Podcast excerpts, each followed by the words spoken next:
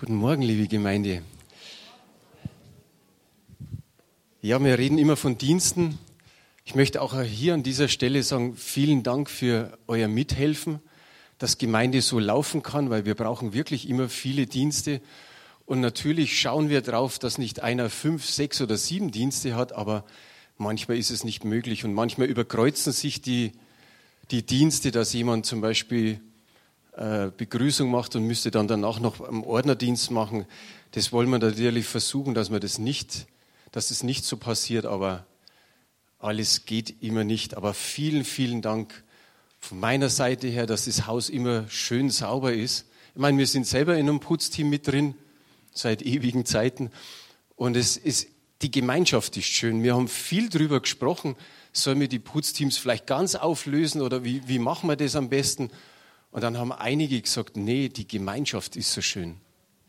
Wenn man zusammenkommt am Samstag zum Frühstücken, das tut auch gut. Oder manche Teams machen es vielleicht andersrum, am Freitagabend schon putzen und danach noch irgendwie zusammensitzen.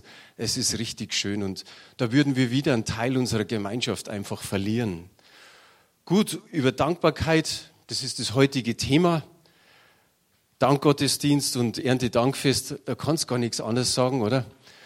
Dankbarkeit ist wirklich wichtig und ich möchte mit Psalm 103 anfangen. Das ist die ersten vier Verse.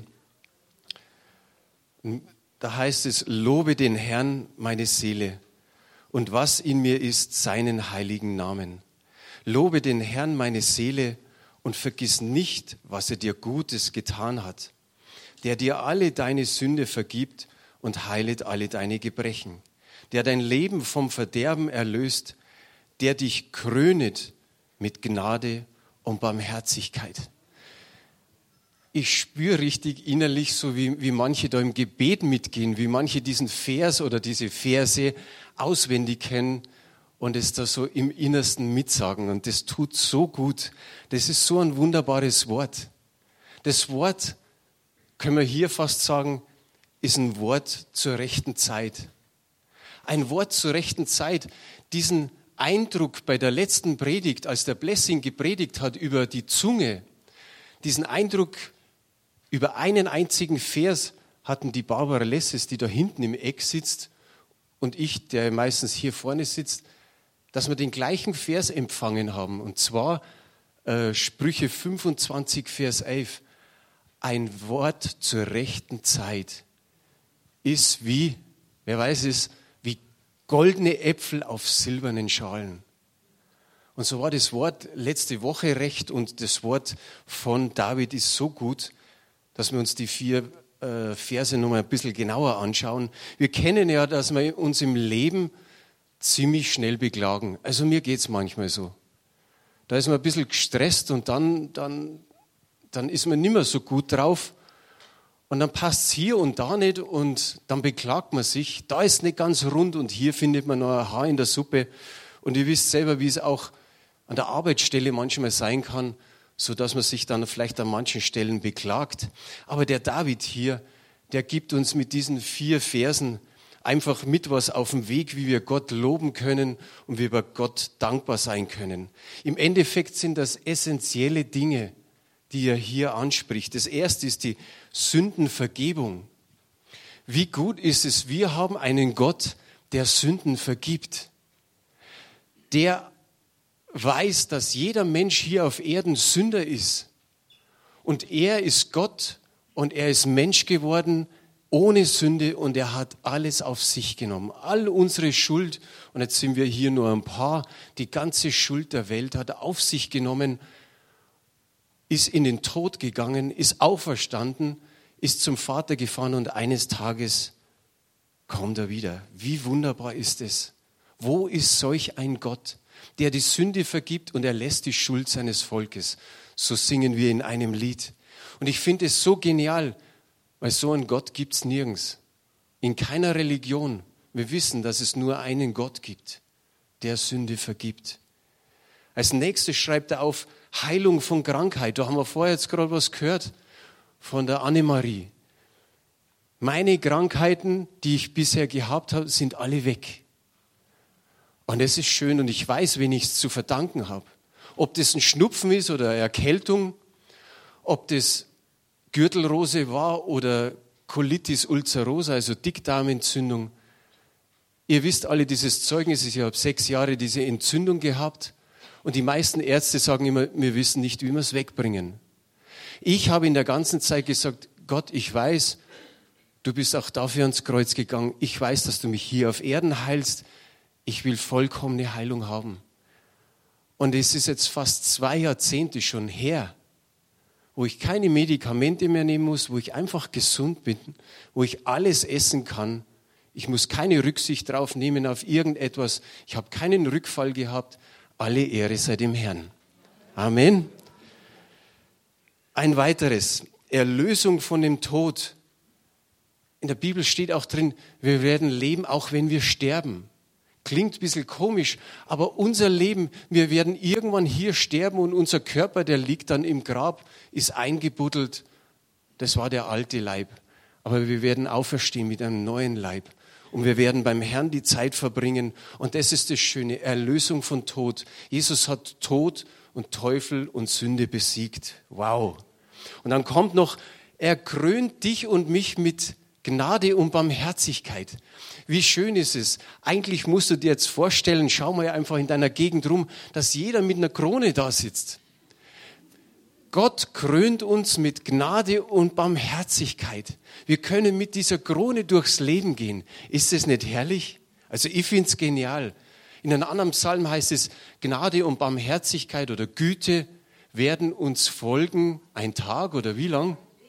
Ein Leben lang. Das sind Zusagen und wie schön ist es, einfach das mal wieder hervorzuholen. Hast du schon mal überlegt, wie oft du Gottes Erbarmen geschenkt bekommen hast in deinem Leben? Zehnmal, hundertmal, tausendmal, mehr als tausendmal, wahrscheinlich letzteres. Jeden Tag neu, lebenslang. Und dann kommt noch dieses, vergiss nicht, was er dir Gutes getan hat. Wie viel hast du im Leben Gutes erfahren von dem Herrn? Ja, wir wissen, dass unsere Lebensreise manchmal auf dieser Erde schwierig ist. Da müssen wir durch manche Kämpfe oder wie wir vorher gehört haben, durch Probleme einfach durchgehen. Aber das andere ist auch immer wieder zu entdecken, so wie es er sagt, der David, vergiss nicht. Vergiss nicht. Einfach mal nachdenken. Nicht ins Grübeln kommen, sondern ganz klar nachdenken. Römer 12. Wir haben immer wieder über Römer 12 gesprochen in den letzten Monaten. Gesinnungsänderung.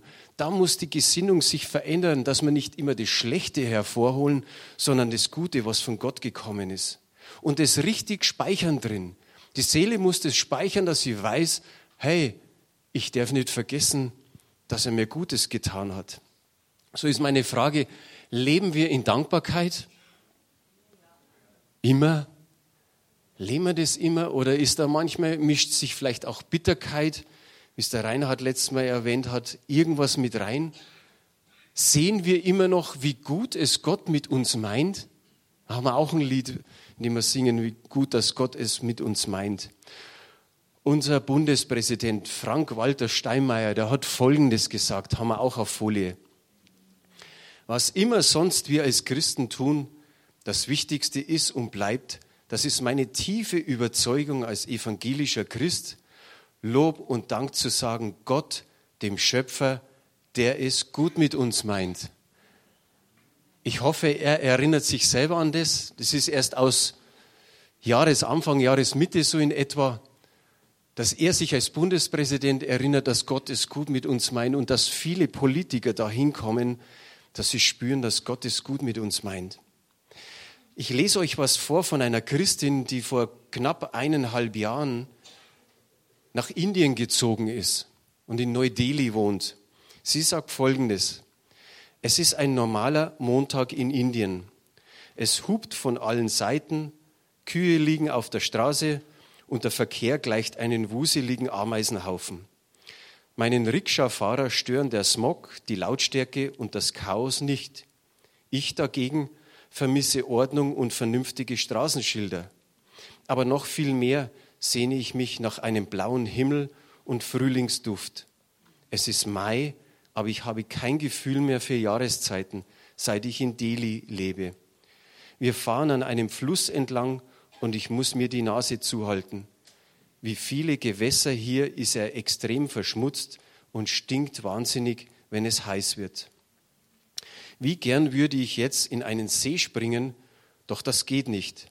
Das Leitungswasser kann man hier nur stark gefiltert trinken. Eine Freundin hat das vergessen und litt eine Woche an Durchfall.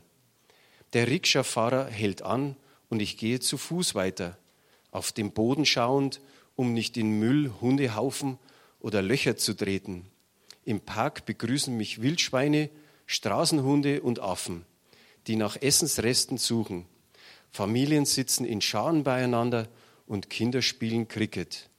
Mir gefallen die vielen Farben, die Fröhlichkeit und dass man sich hier zum Picknick trifft, statt vorm Fernseher zu sitzen.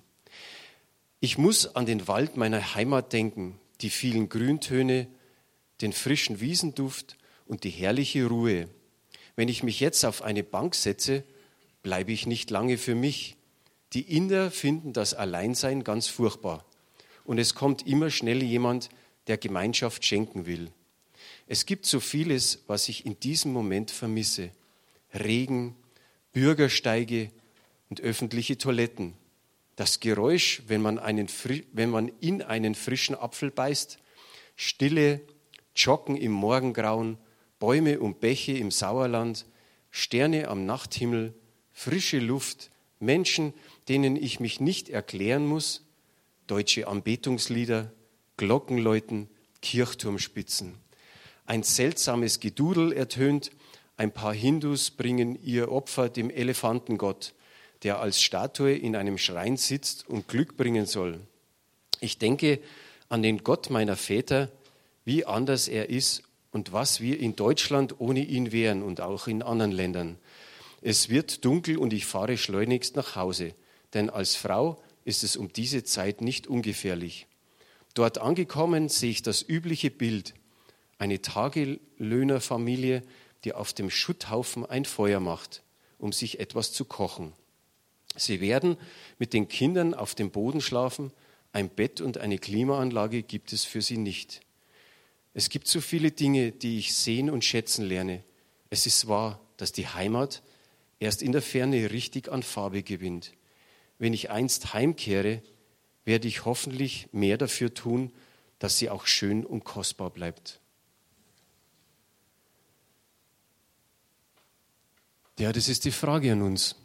Muss man erst im Ausland sein, damit man sieht, wie schön es wir haben, hier in Deutschland oder in München und Umgebung?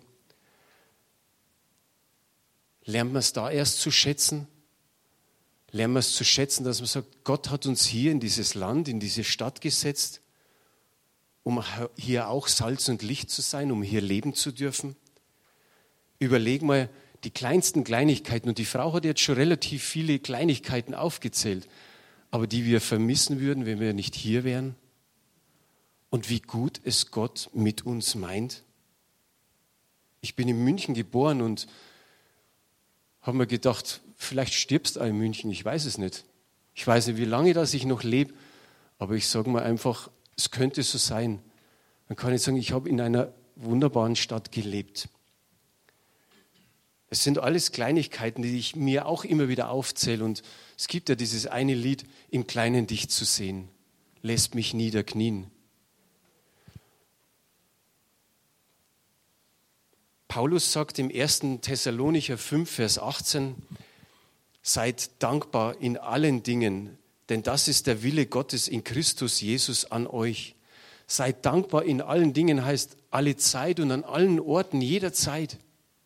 Wie wunderbar ist es, dass das einfach so in der Kürze geschrieben ist und dass wir hier feststellen, hey, das ist ja der Wille Gottes. Der Wille Gottes, kannst, ich deute dahin, hätte man eigentlich auch eine Folie, deute noch, klick einfach eins weiter. Der Wille Gottes in Christus Jesus an uns. Wie oft geht es uns im Gebet? Manchmal wissen wir gar nicht genau, wie wir beten sollen, aber dann beten wir doch so dein Wille geschehe. Das ist so die, die, die, die, die Sicherheit, die wir haben, dass wir sagen, Herr, wir, wir wollen dir das Ganze anbefehlen. Am besten ist, wenn dein Wille geschieht. Im Vater unser haben wir dein Wille geschehe. Wie oft wird das gebetet? Vielleicht manchmal einfach so runtergeleiert, aber es wird auch oft ernsthaft gebetet. Dein Wille geschehe. In pfingstlichen und charismatischen Gemeinden wird oft gebetet und da wird der, der Wille vom Herrn vom Himmel runtergezogen auf die Erde und was auch immer geschieht. Der Wille des Herrn soll geschehen. Und so sagt es der Paulus. Das, was hier so steht, das ist in einer Befehlsform geschrieben. Wir sollen dankbar sein, weil es der Wille Gottes ist. Wir sollen dankbar sein in allen Dingen. Du sollst nicht Ehe brechen, du sollst nicht töten, du sollst Vater und Mutter ehren und so weiter. Das ist Befehlsform. Und auch hier dankbar sein in allen Dingen. Das ist Befehlsform, das ist nicht einfach so ein heißer Tipp, so eine nette Anregung, sondern ein Befehl. 150 Mal ist Danken oder Dankbarkeit in der Bibel.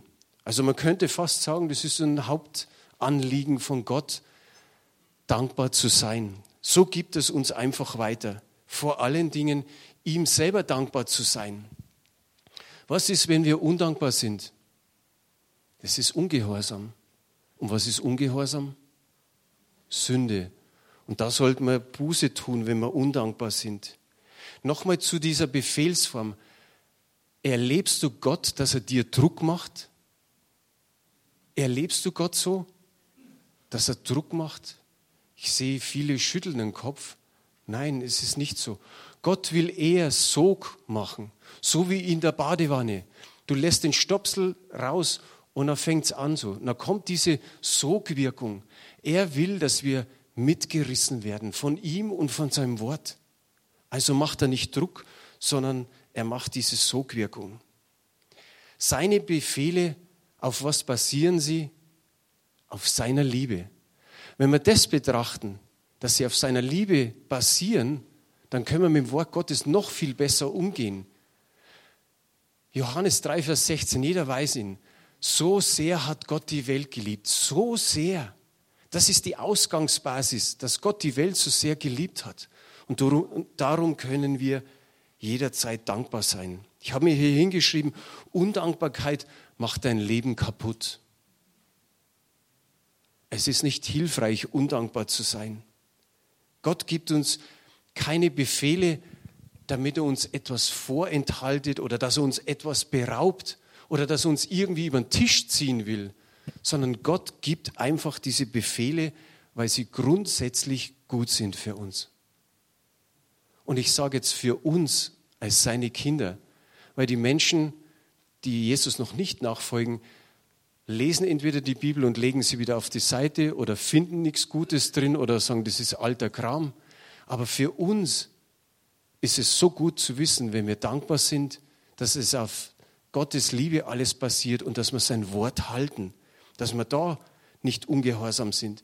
Immer wieder uns tut's gut. Wie viel mehr im Vergleich zu den Menschen draußen kommt das Wort an unser Herz ran? Haben wir letzte Woche drüber gesprochen. Wie viel mehr oder vorletzte Woche, dass die bösen Väter oder wir werden bezeichnet als böse Väter ihren Kindern Gutes tun. Wie viel mehr tut uns Gott Gutes? Magst du Gott vielleicht einfach mal einen Applaus geben? Ich, ich denke, auch das hört er, sieht er und er sieht unser Herz. Was bereitet dir Freude? Überleg doch einmal kurz. Was bereitet dir Freude? Da kommt vielleicht spontan was äh, dir ins Herz, vielleicht gleich ein paar Dinge. Was bereitet dir Vergnügen? Was liebst du? Da hinten küssen sie sich, also da liebt, liebt sich das Ehepaar, ist auch gut. Was, was, was begehrst du? Überleg mal kurz. Psalm 119, ihr wisst, es ist der, der ewig lange Psalm, 176 Verse.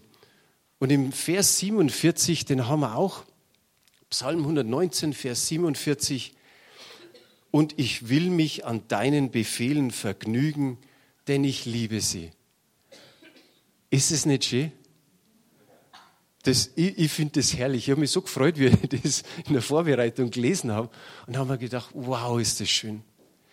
Im Psalm 119, der hat so die Überschrift die Herrlichkeit des Wortes Gottes.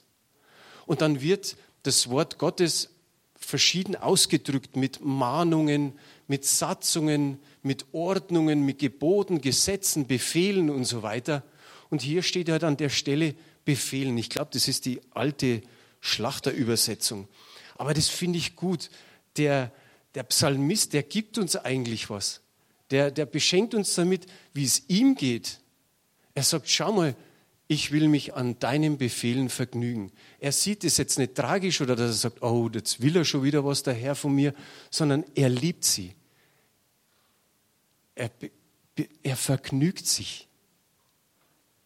Also er zieht es nicht ins Lächerliche, aber er hat Freude dabei, er hat Spaß dabei, das Wort Gottes zu halten. Seine Befehle basieren auf seiner Liebe. Ich weiß nicht, ob du so schon mal nachgedacht hast, dass du dich an Wort Gottes vergnügst.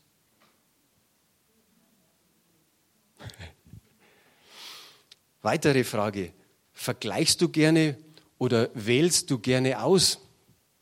Zum Beispiel, das oder das ist besser für mich. Du hast vielleicht die Wahl zwischen zwei Dingen. Ihr seht da vorne, da ist die Menge an Obst. Der Blessing, der heute nicht kommen konnte, der hat gestern zwei so Kisten mitgebracht mit Bananen und mit Äpfel. Ich muss gestehen, ich habe schon drei gegessen. Aber die sind ja für uns. Und ich mag lieber Bananen wie Äpfel. Wenn du die Wahl hast zwischen einer Brezen und, und einem Brot und dann sagst vielleicht, ja, mal wieder Breze, zwischen einem Cocktail und einem Wein, ja, lieber Glas Wein, zwischen Mehlspeise und Fleisch, ich sage jetzt, die Männer würden sagen Fleisch.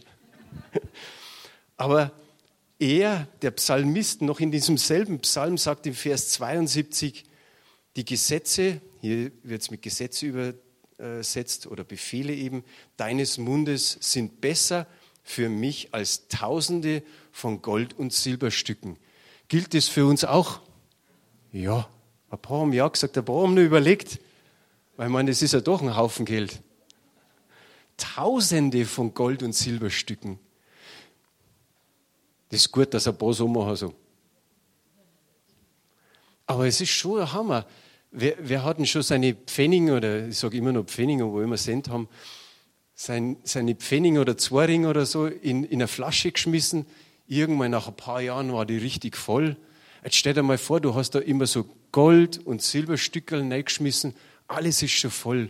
Und dann schaust du dir das so an und denkst so, boah, das könnte man auch haben. Aber du musst wählen zwischen Gold und Silber und zwischen dem Wort Gottes. Er sagt, für mich ist es viel besser.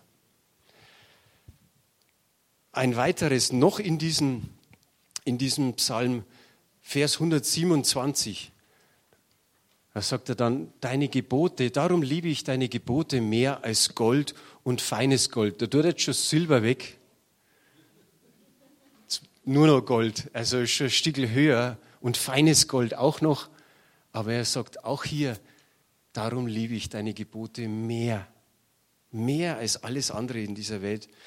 Und ziemlich am Ende des Psalmes 162, der Vers, da sagt er, ich freue mich über dein Wort, wie einer, der große Beute macht.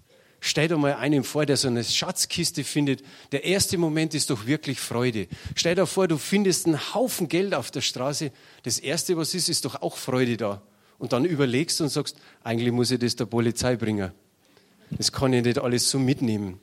Aber du freust dich. Du freust dich, so wie er sagt, wie einer, der große Beute macht so freut sich er über das Wort Gottes.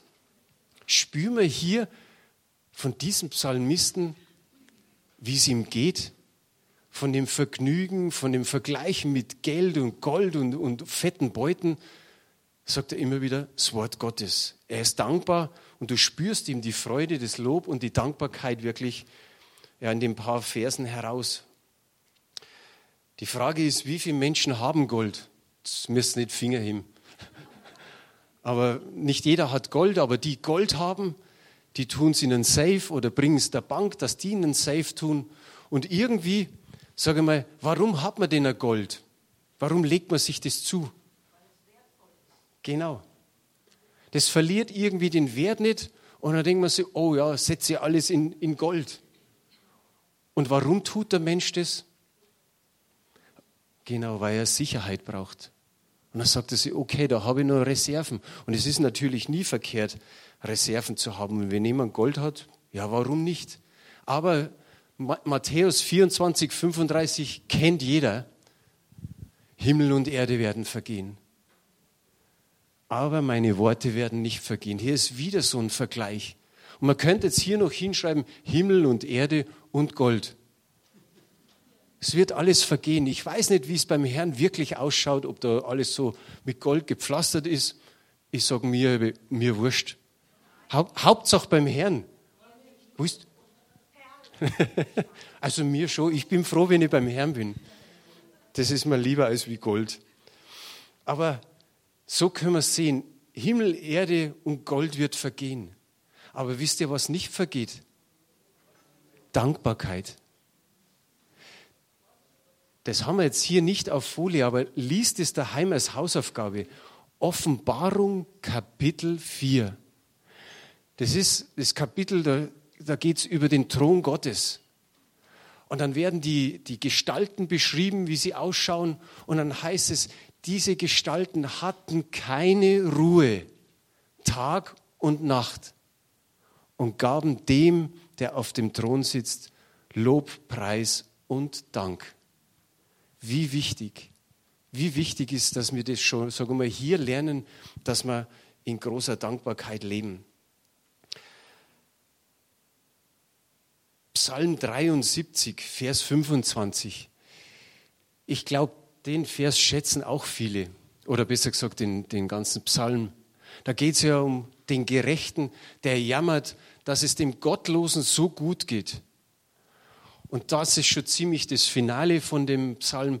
Und da kommt der Psalmist und merkt auf einmal, er sagt selber zu sich, Mensch, bin ich ein Narr, weil ich so verglichen habe. Und dann, dann kommt er zu der Wahrheit, die wirklich gilt.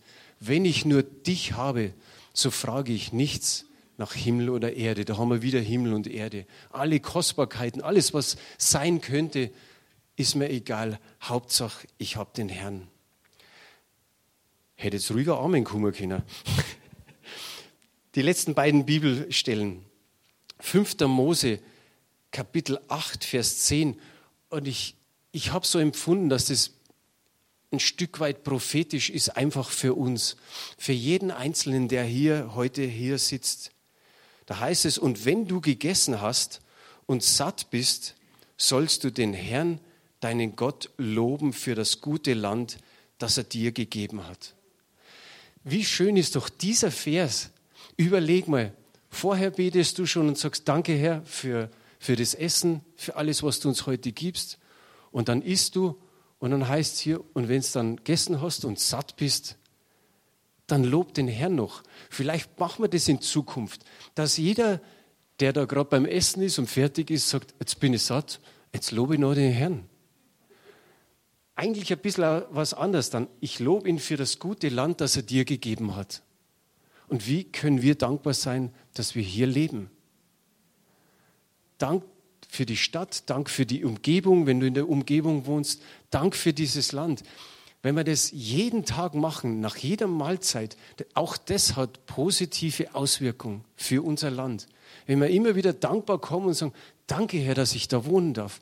Hey, so viele Leute ziehen hierher und ich habe ich hab ehrlich noch keinen gehört, der wieder wegziehen müsste, dass er sagt, bin ich froh, dass ich wieder weg bin von München. Die meisten wollen bleiben. Und die, die, die weg müssen, die sagen, hoffentlich komme ich wieder. Und unser ganzes Land ist schön. Und wenn wir so in Dankbarkeit einfach vor Gott kommen, dann könnte das, wenn wir einfach mal sagen, 100 Leute und dreimal täglich essen wir und dreimal täglich bringt jeder das vor Gott und sagt, Danke, Herr, ich lobe dich, dass du mich hier hingestellt hast. Es ist auch der Wille Gottes, dass du hier bist. Hier am Sonntag, aber hier auch lebst. Er wusste das schon. Vor Anbeginn der Welt wusste er, dass du hierher gehörst.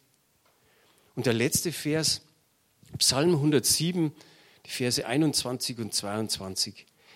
Die sollen dem Herrn danken für seine Güte und für seine Wunder, die er an den Menschenkindern tut, und sollen Dank opfern und seine Werke erzählen mit Freuden. danken für die Güte, erzählen von seinen Wundern, von seinen Werken und das auch noch mit Freude. Wir werden jetzt gleich so nahtlos übergehen. Wer, wer ein Zeugnis geben will, hockt euch ruhig einmal da in die erste Reihe. Da ist genügend Platz. Ich erzähle zuerst einmal meins. Die da sitzen, die, die können da rausschauen noch. Die anderen müssen sich es einfach vorstellen. Da drüben ist ein Einfamilienhaus und da ist ein Baum, der 36 Meter hoch, jetzt sage ich mal, war. Der ist gewachsen und gewachsen und vor vier Jahren, ich kenne den Besitzer, den Axel, recht gut, wir unterhalten uns manchmal und vor vier Jahren hat er den Baum ein bisschen beschnitten, aber für mich viel zu wenig. Warum? Ich kann da oben zur Westseite auf meinem Balkon sitzen und so um diese Jahreszeit geht die Sonne hinter den äh, Baum und dann geht sie unter. Also es verschwinden einige Stunden die, die Sonnenstunden. Und ich habe gesagt, Herr, ich mag die Sonne so gern. Und das wäre schon schön, wenn der Axel nach vier Jahren einmal wieder was macht an seinem Baum, dass er den vielleicht einmal richtig stutzt. Die lachen da drüben, weil die schauen schon über. Manchen ist vielleicht noch nicht aufgefallen. Im August waren wir ein paar Tage im Urlaub und da war hier ein Sturm. Und der hat von dem Riesenbaum einen Hauptast ein bisschen beschädigt. Und um es kurz zu machen, der Baum ist jetzt auf der Höhe von dem Einfamilienhaus bis dahin abgesägt. Innerhalb von einem Tag alles gehäckselt, alles war weg. Und ich habe mich ehrlich gesagt an manchen Stellen ein bisschen geschämt, weil ich gesagt habe, Herr, es gibt tausend Sachen, die wichtiger sind zum Bebeten. Und manchmal bin ich auf meinem Balkon gesessen und habe gesagt, Herr, wäre schon nicht schlecht, aber ich will nicht zu viel und zu lang über, über das beten. Und das hat mir aber jetzt einfach wieder gezeigt, wie Gott ist. Er sagt, warum bittet ihr nicht? Und dann haben wir gedacht, okay, ich habe ja nicht oft dafür gebetet, aber Gott zeigt sich auch in solchen Dingen. Und er beschenkt dich, obwohl du es nicht verdient hast.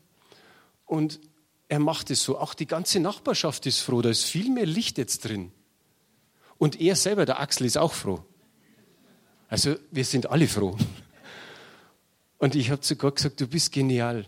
Wie ich vorher gesagt habe, die kleinsten Kleinigkeiten, auch um das sorgt er sich.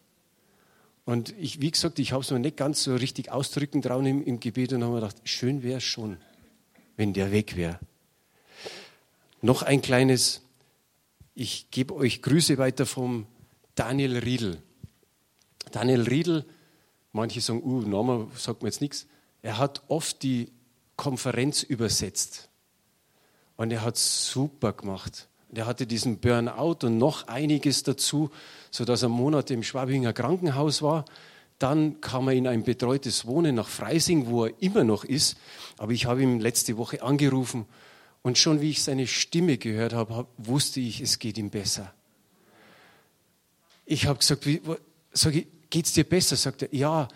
Ein äthiopischer Freund, ein Bruder, den er schon lange kennt, hat sehr viel mit ihm gebetet, lange gebetet. Und er sagt, jetzt geht's mir gut. Und er hat schon vor Ende des Jahres oder im Frühjahr, wenn da ein Zimmer frei wird, nach Imst zu gehen und da als Mitarbeiter dabei zu sein. Also einfach mal Grüße von ihm und es geht ihm wieder gut. Halleluja. Klaus,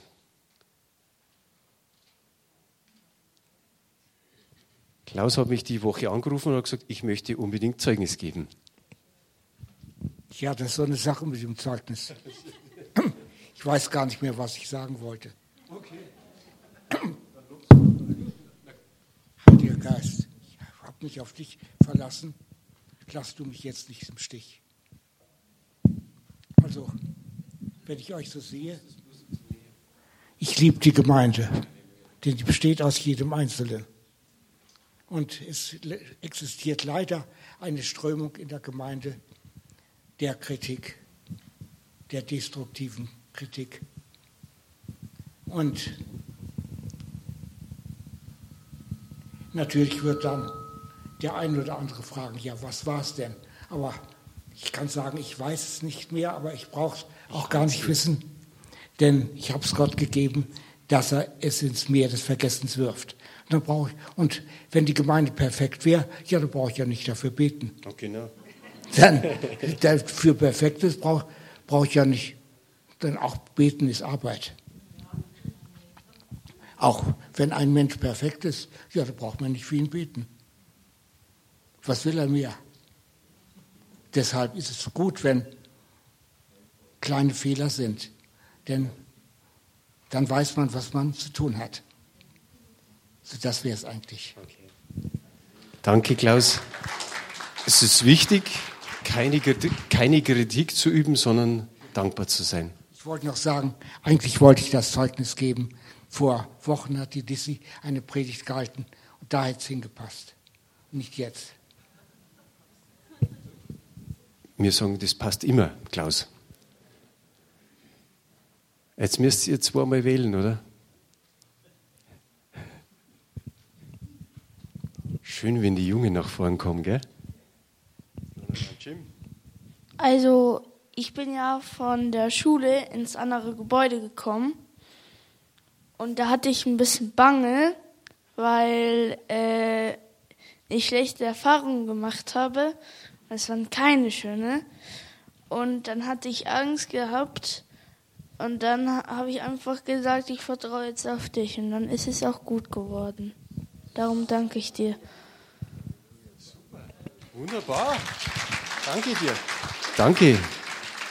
Knapp, kurz und bündig. Barbara. Ich möchte heute Zeugnis euch geben, dass ähm, 2015 im Februar, als der Jobst Bittner hier in München war und die haben so ein Seminar gehabt über diese Decke des Schweigens und ähm, da konnte ich nochmal mit einer Mitarbeiterin dort beten. Ähm, also habe auch nochmal so Vorfahren Schuld und was man da alles so macht und bekennt und ähm, Jesus um Vergebung bitten. Und da wurde ich dann befreit von Selbstmordgedanken die ich über 20 Jahre hatte. Also wenn ich Notsituationen hatte, war ich bombardiert mit Selbstmordgedanken, wie wo ich umgezogen bin. Da war ein Gasofen, kannst dich jetzt vergasen oder sowas. Oder äh, in die andere Wohnung im vierten Stock, ah, jetzt kannst du vom Balkon runterspringen. Solche Sachen. Oder mit dem Bus zur Arbeit fahren und stand ich auf, also hält der an der Brücke über der Autobahn, steigt doch aus und springt runter. Oder vom sechsten Stock so und so weiter und so fort. Und ähm, ich möchte da nochmal wirklich Jesus die Ehre geben, kurz nachdem ich mich bekehrt hatte ähm, war ich mal auf dem Weg von zu Hause zur U-Bahn und habe dann so wirklich eine Offenbarungserkenntnis von ihm bekommen.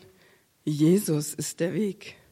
Also ja, das war ziemlich am Anfang von dieser Phase.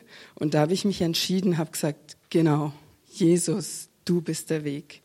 Und mit dieser Entscheidung, glaube ich, konnte ich dem einfach auch widerstehen, dass ich mich nicht umgebracht habe. Also es war nicht wirklich, dass ich aktiv mit diesen Gedanken dann gespielt habe, aber einfach, wenn der andere dir einen Dreckkübel überschüttet und es in deine Gedanken kommt. Aber ich habe dem halt immer wieder widerstanden und Jesus hat mich, wie gesagt, 2015 davon befreit und ich habe diese Gedanken nicht mehr. Also ich habe immer noch Notsituationen oder wo du sagst, wie geht's jetzt weiter oder was soll ich machen und also auch massive Themen. Ähm, nachdem auch meine Mutter gestorben ist und so, es sind viele Themen, die man bewältigen muss, aber ich habe diese negativen Selbstmordgedanken nicht mehr und da möchte ich wirklich Jesus die Ehre geben dafür. Und noch eine zweite Sache hat, äh, das war auch 2015, als dieses Global Gathering war im Oktober, glaube ich, und ähm, da war ich dort dabei in der Halle und am helllichten Vormittag habe ich äh, Migräne, äh, äh, Kopfschmerzen bekommen, habe halt eine Sonnenbrille aufgesetzt, weil einem dann das Licht äh, in den Augen wehtut. Und die neben mir saß eine Kanadierin und sie so, are you having a migraine? Also hast du Migräne? Ich so, ja, ich erzähle dir nachher was und ich bete für dich. Und dann hat sie mir ihre Geschichte erzählt, wie sie äh, von einem Dämon von Migräne befreit wurde und ähm, hat mich sehr ermutigt, um nicht zu sagen ermahnt, aufzustehen und dem zu widerstehen. Und dann habe ich diese Ermahnung angenommen, habe gesagt, jetzt reicht's mir. Ich widerstehe dem und habe gesagt, ich werde jetzt so lange beten, bis das weggeht. dann hat sie für mich gebetet, dann hat die Anne-Maria für mich gebetet an dem Tag noch und dann äh, saß ich nachmittags in der Tribüne, da haben dann auch noch mal Geschwister gebetet, weil das immer noch da war. Und schlussendlich habe ich dann zwar in der Nacht um zwei dann doch noch eine Kopfschmerztablette genommen. Und seitdem bin ich von Migräne befreit, wo ich ähm, vorher Phasen hatte, äh, wo ich zum Teil ein bis zweimal in der Woche eine Migräne hatte und so viele Schmerztabletten genommen habe, wie man in laut Packungsbeilage nehmen konnte oder dann Migränetabletten, die auch sehr teuer waren und so weiter. Und ich hatte bislang jetzt ein einziges Mal nochmal so einen Anflug von Migräne, wo ich bei einer Arbeitskollegin übernachtet habe die selber darunter litt. Und da wusste ich, dass einfach wieder dieser Geist, der daherkommt. Und da habe ich gleich SMS an zwei Freunde geschrieben, bitte betet für mich. Und die haben mich auch ermutigt, steh fest und bleib stehen und widersteh dem. Und dann habe ich dem einfach auch nochmal gesagt, wo er hingehen soll und verschwinden soll im Namen Jesu. Und bin ich auch befreit worden. Also möchte ich euch ermutigen. Super, vielen Dank.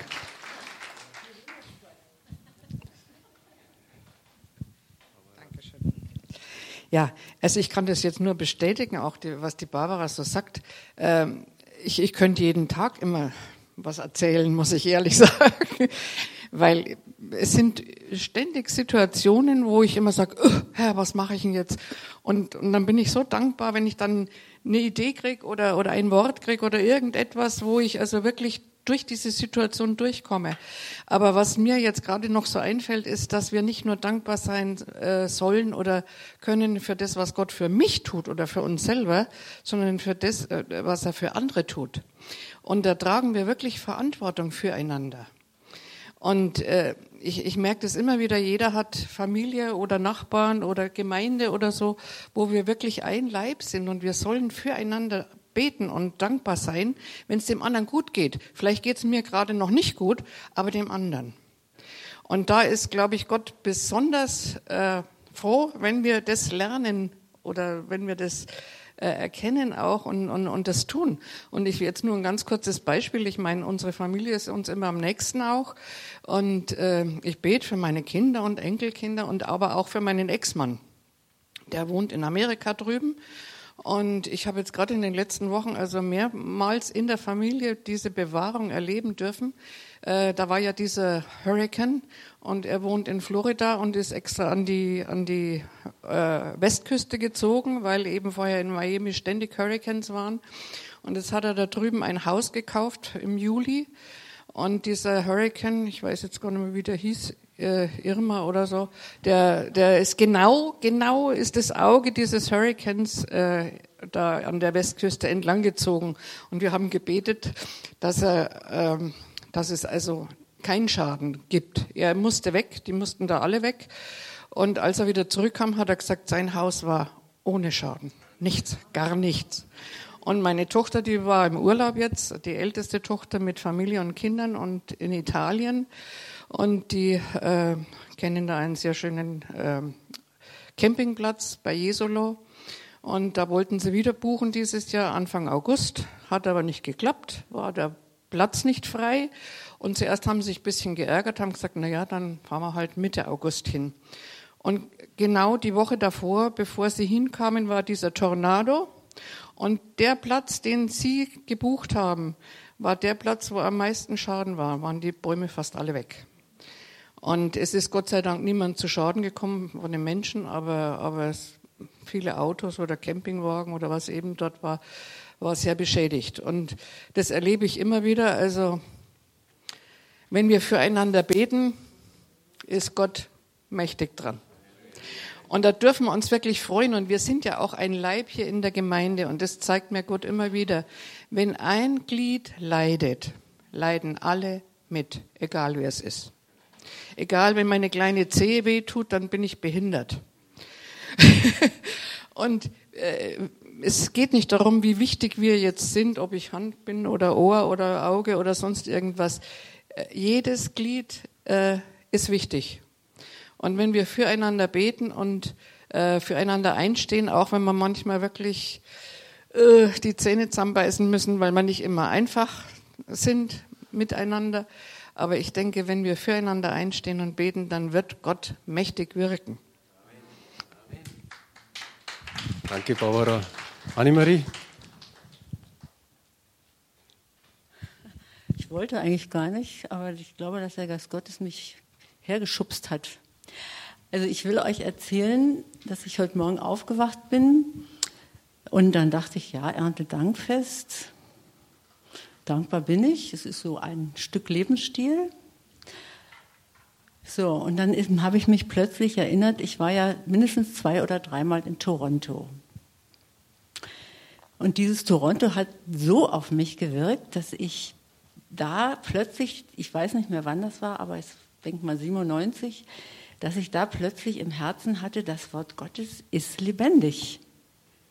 Und von da an wusste ich das, das Wort Gottes ist lebendig und setzt uns oder mich in dem Fall in Bewegung.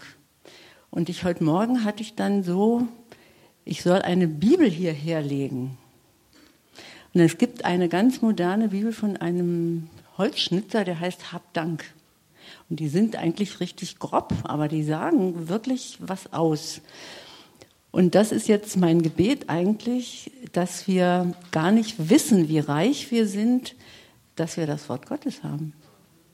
Das ist unser tägliches Brot. Nachdem wir unser materielles Frühstück hatten, dann nehmen wir unser geistliches oder umgekehrt.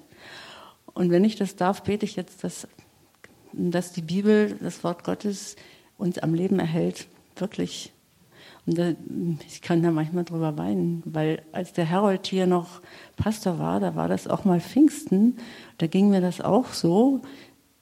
Und dann habe ich plötzlich gewusst, ja, mein Herr und mein Gott. Und das prägt sich dann ganz tief ein.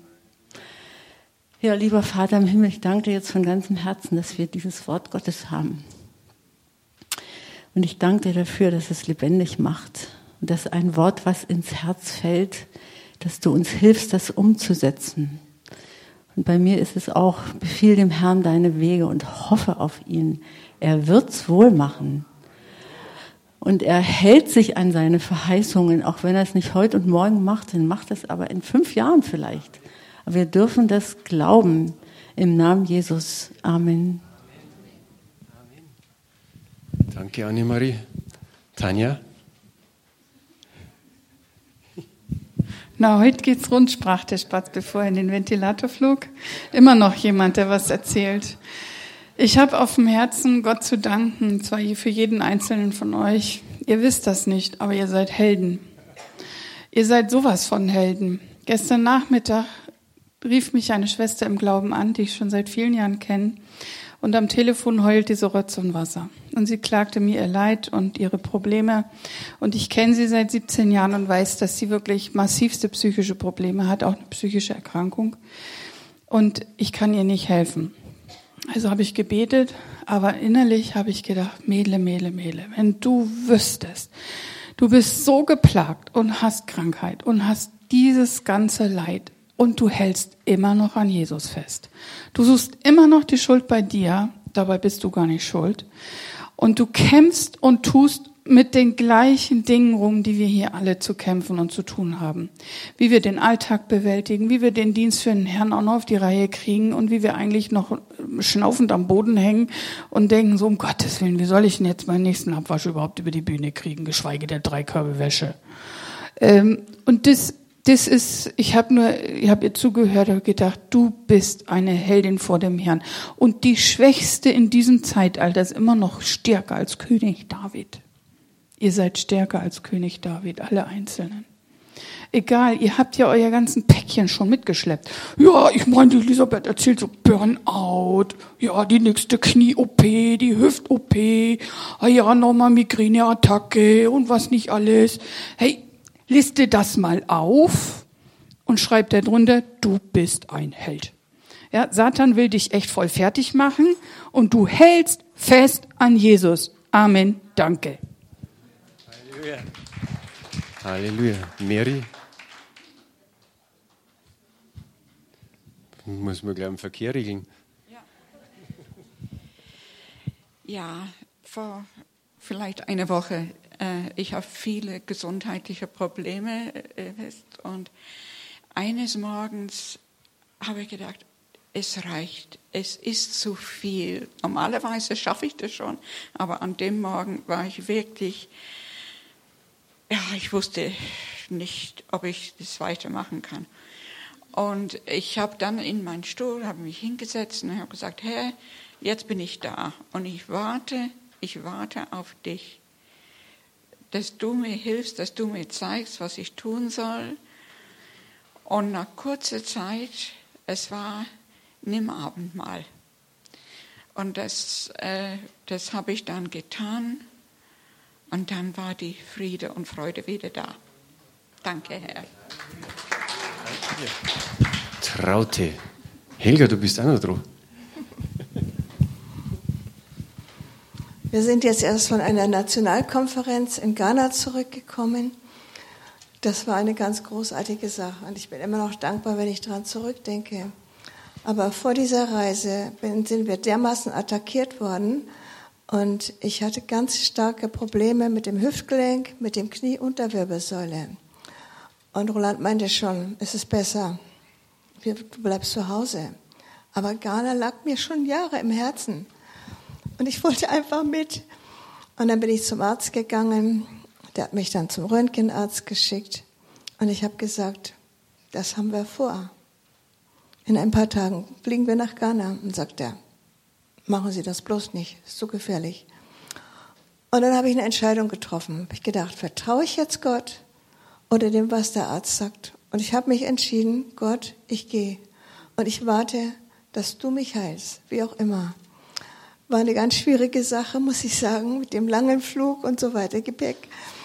Und Roland hat viel für mich tragen müssen. Und es war eine ganz wunderbare, ganz gesegnete, großartige Konferenz. Gott segne die Geschwister dort. Sie haben ihr Bestes gegeben. Und nach ein paar Tagen merkte ich, ich kann wieder normal gehen. Ich hatte dann nur noch ein Problem, wenn ich mich hingesetzt hatte. Das ging auch gut. Ich habe es dann immer ein bisschen leicht, gespürt. Aber wenn ich aufstand, starke Schmerzen. Und ich musste dann immer ein paar Schritte gehen und dann ging es wieder normal. Und dann habe ich gesagt, Herr, bevor ich nach Hause komme, bitte ich dich, dass du das heilst.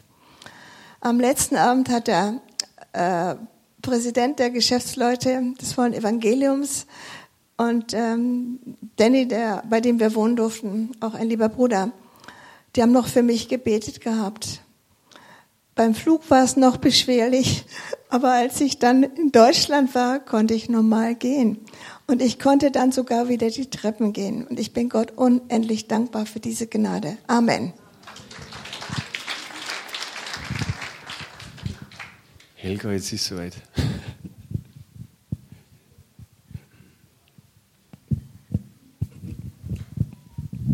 Ja, liebe Geschwister, also ich bin jetzt hier, um den Herrn wirklich zu danken für so vieles, aber da würde jetzt die Zeit gar nicht reichen dafür. Deshalb ne, hebe ich zwei Dinge hervor. Mein Enkelkind, neun Jahre, ist im Juli beim Schulsommerfest mit anderen Kindern auf den Baum klettert und ist dann, sein Ast ist abgebrochen, er ist sechs Meter in die Tiefe gestürzt und konnte nicht mehr atmen, ist blau angelaufen und dann ist er mit dem Hubschrauber ins Klinikum gebracht worden. Mein Sohn hat ihn begleitet und die Ärzte haben festgestellt, zwei Lendenwirbel hinten sind gebrochen, aber durch die Stauchung, durch die haben diese zwei Lendenwirbel, das hat es so zusammengehalten, dass er nicht operiert werden musste. Er ist drei Tage im Krankenhaus gewesen, also musste liegen und dann durfte er aufstehen und ist am vierten Tag schon ein bisschen hin und her gelaufen, und er hat weder an den Beinen noch an den Armen noch am Kopf irgendeinen blauen Fleck oder sonst eine Verletzung. Und Herr, ich danke dir für diese Bewahrung. Ja. Und dann meine Geschichte. Einige Geschwister kennen sicher meine Geschichte. Ich hatte kurz vor Weihnachten 2014 die Vordiagnose bekommen, Brustkrebs. Verdacht auf Brustkrebs. Und am 4. Januar 2015 war es bestätigt worden.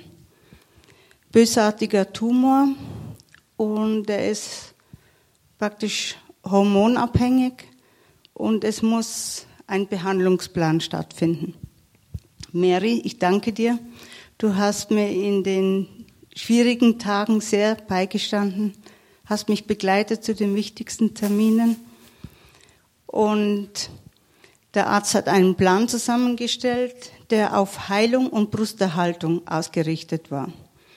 Heilung war sofort in meinem Kopf und ich habe gleich mich an Jesus gewandt und habe erstmals in Tränen geflossen, Mary weiß, aber dann habe ich einen Satz bekommen, der war so, heute beginnt der erste Schritt auf dem Weg zum Ziel. Ob im Himmel oder auf der Erde, das entscheidet der Herr. Und das hat mich so frei gemacht. Es hat mir die Angst genommen, weil eigentlich konnte ich nicht mehr verlieren. Ich war einfach schon auf der Siegerseite. Ja. Und dann der Heilungsplan war zwei OP, Chemotherapie, sechs Monate lang und 28 Bestrahlungen. Und dann an dem Tag, am 16. Januar, das weiß ich noch, ich danke dir, Elisabeth, du hast mich begleitet. An diesem Tag musste ich meiner Mama sagen, also meinen Eltern, dass ich Brustkrebs habe. Mein jüngster Bruder hatte einen bösartigen Tumor hinter dem Auge. Der ist geheilt worden. Mein zweitjüngster Bruder leider kämpft seit zehn Jahren mit den Folgen vom Speiseröhrenkrebs. Aber meine Mama hat genau an dem Tag, an dem ich die Diagnose wegen Brustkrebs sagen musste, ihr Leben Jesus gegeben. Elisabeth hat, hat mit ihr gesprochen und ja, sie hat angefangen zu weinen und ich habe gesagt, Mama, brauchst nicht weinen. Dann hat sie gesagt, ich weine ja nicht wegen dir. Ich weine, weil ich Schmerzen an der Schulter habe. Und hat Elisabeth gesagt, komm, dann gehe ich jetzt her und bete für dich. Und so ist es in den Gang gekommen. Und ich danke für die Heilung ich bin geheilt. Die Ärztin hat zu mir gesagt, Frau Rieder, Sie sind gesund, Sie können den Port rausnehmen lassen. Ich habe gleich am nächsten Tag einen Termin gemacht und habe ihn rausnehmen lassen. Weil ich habe mir gedacht, wenn ich, wenn ich ihn drin lasse, dann zweifle ich ja. Dann glaube ich ja nicht an dem, dass Gott mich geheilt hat. Ja. Und jetzt ist mein Bruder im Krankenhaus und meine Mama sagt mir jeden Tag, ich spreche immer mit Jesus und er gibt mir die Kraft, dass ich ihn pflegen kann. Amen. Danke, Jesus. Danke, Helga. Renate? Machen wir es dann so. Renate ist die Letzte. Ich weiß, da gibt es noch ein paar Zeugnisse vielleicht, aber die haben wir dann nächste Woche. Da gehen wir nicht leer aus. Ja, liebe Geschwister, ich will jetzt nicht, äh, also ich habe schon einige Heilungen erlebt, aber das ist nicht das, was ich jetzt möchte. Äh, sondern heute ist der internationale Tag des Gebets für Jerusalem. Und ihr wisst ja, wie wichtig das ist, Jerusalem, Israel für uns. Und gestern war Yom Kippur, wo das jüdische Volk halt ähm, um Vergebung gebeten hat. Es waren die stillen Tage bis zu diesem Yom Kippur. Und nächste Woche beginnt das Laubhüttenfest. Und ich möchte, dass wir einfach für den Schutz Jerusalems bitten, weil es ist, es waren schon einige Anschläge in der letzten Woche. Drei jüdische Leute sind schon erschossen worden und ja, es ist einfach wichtig, dass wir vielleicht noch alle zusammen für den Schutz von Jerusalem und der Feste, die jetzt noch sind, beten.